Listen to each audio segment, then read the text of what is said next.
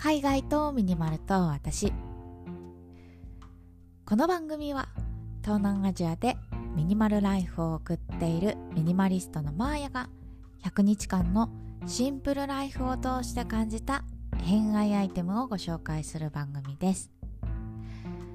100日間のシンプルライフルールはたった2つ。1すべての持ち物をクローゼットにしまう。1日1アイテム引き出す。このラジオが物で溢れている皆さんの日常のスパイスとなれば幸いです。はい今日は11月4日金曜日ということでいや昨日祝日だったんですね。なんかさ本当にさ日本のカレンダーがなかなか頭に入らなくて昨日なんか普通にさ仕事しようと思ったらなんかカレンダー赤になってあれ？みたいなね。なんか文化の日だったみたいなんですけど皆さんはいかがお過ごしでしたでしょうか？私はだから仕事をねやろうと思ったらあ今日休みじゃん。みたいな。感じで。とりあえず午前中ちょっとやることはやったけど昨日は本当にねのんびりしたり本読んだりあとはね英語の勉強をまた始めました。超小声なんですけど私ね本当に英語が苦手でまあ、あの海外に住んでたのである程度のは喋れるんですけどもマジで文法とかあと漢詩「あ」とか「ざ」とかあとは全知識系ですね「インオン」「アット」とかさ。あの辺がマジで適当なんですよ。だからちょっとねそろそろ中学英語もう一回勉強しようかなと思ってはい。今ね B 同士から勉強し直しておりますということではい。充実した休みでした。ということでね今日も早速お話ししていこうと思うんですけど今日は私の持ち物のお話です。今日はですねアクセサリーケースを紹介したいと思います。いや皆さんアクセサリーってどうやって管理してますか？結構さ個性が現れるんじゃないかななんて思うんですけどあの以前の私はですね箱に入れてました。どういうことかっていうとなんかねアクセサリーケースみたいな私ケースが本当に好きじゃなくてとにかくかさばるんですよ。でやっぱスーツケースでね移動する時にもまあプラスチックとかアクリルとかねよくあるじゃないですか。ああいうのとかだとさもうとにかく幅取るし私そんなにアクセサリー持ってないからそんな大それたねケースなんか入れてももうケース代がもったいないんですよ。代っていうか。ケースのスペースがもったいなくてさ。そうなのであのいつもね小さい箱にもうポンポンポイって入れてでいつもねなんかあのスーツケースの中でガラガラガラガラってなんかなってたんですけどはいそれをおさらばしたという話をちょっと今日はしたいと思います。皆さんどうやってアクセサリー管理しておりますか？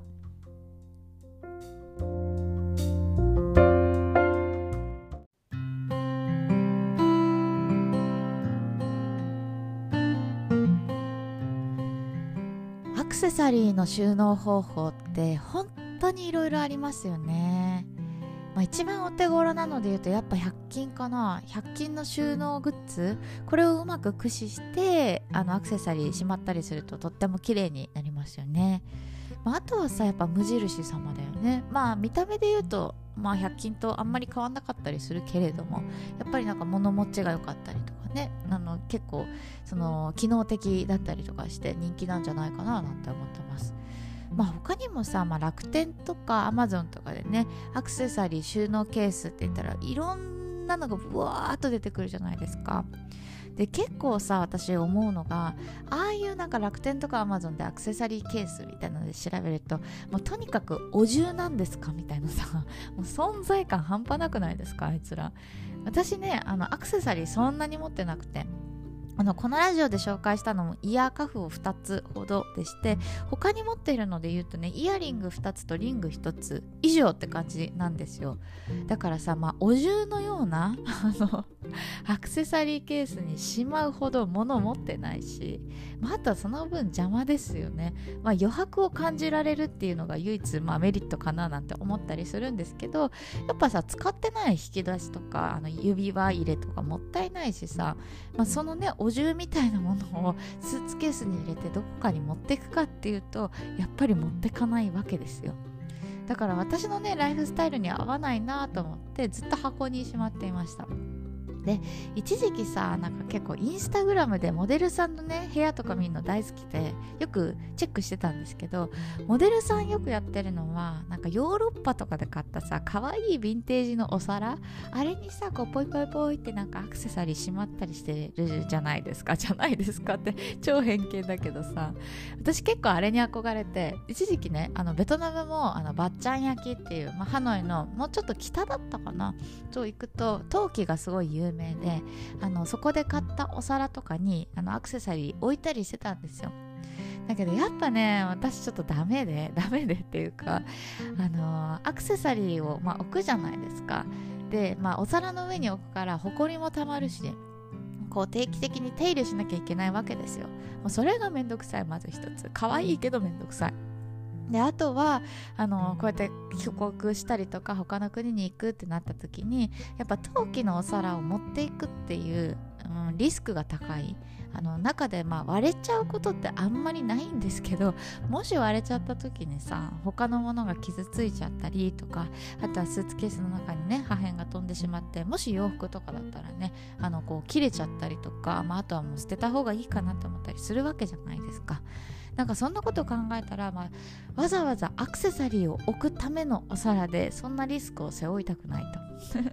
そんな感じでね一時期やってたんですけどやっぱお皿は食べるために使おうということで一旦はリセットをしました。でそんな私がですよはいあのようやくあこれなんじゃないかなって思うアクセサリーケースを見つけたので今日はご紹介したいと思います。それはですね、えー、ナグというブランドになるのかな。はいショップで買った、えーと、折りたたみ式のアクセサリーケースです。ちなみにナグっていうのはあのベトナムのハノイにあるお店なので すいません。めっちゃね堂々とナグっていうブランドでとか言ったけどあのこっちじゃ買えません。申し訳ないです。でねこれをねちょっと口頭で説明するのがめちゃくちゃ難しいんですけどはい説明しますね。一応ねあのー、表面がレレザーになってて多分これフェイクだと思うんですけどレザーになってて、えっと、中を開けるとこれ三つ折りなんですけどね。三つ折りタイプなんですけど中を開けると布になってます。でこの三つ折りなのでこう何ていうの？1面2面3面で機能が分かれてるんですけど2面がねポッケになってるんですよ。こうチャック付きのポッケ。だからあのこう折りたたんでいても横から落ちたりすることは絶対にないです。でこういうちっちゃいポッケの中に私はイヤーカフを入れたりあとはあのアクセサリー磨きのクロスですね。あれを入れたりしています。で残りのねもう一面はどういう機能かっていうとこれが気に入ったポイントなんですけどあのリングをしまうためのなんか布でできたね柔らかい布でできた棒みたいなのがくっついてる1箇所。であとはあのピアスをしまうためにあのレザーがねのバックルみたいなのがついていてその中にね穴がポチポチ開いてるんですよ。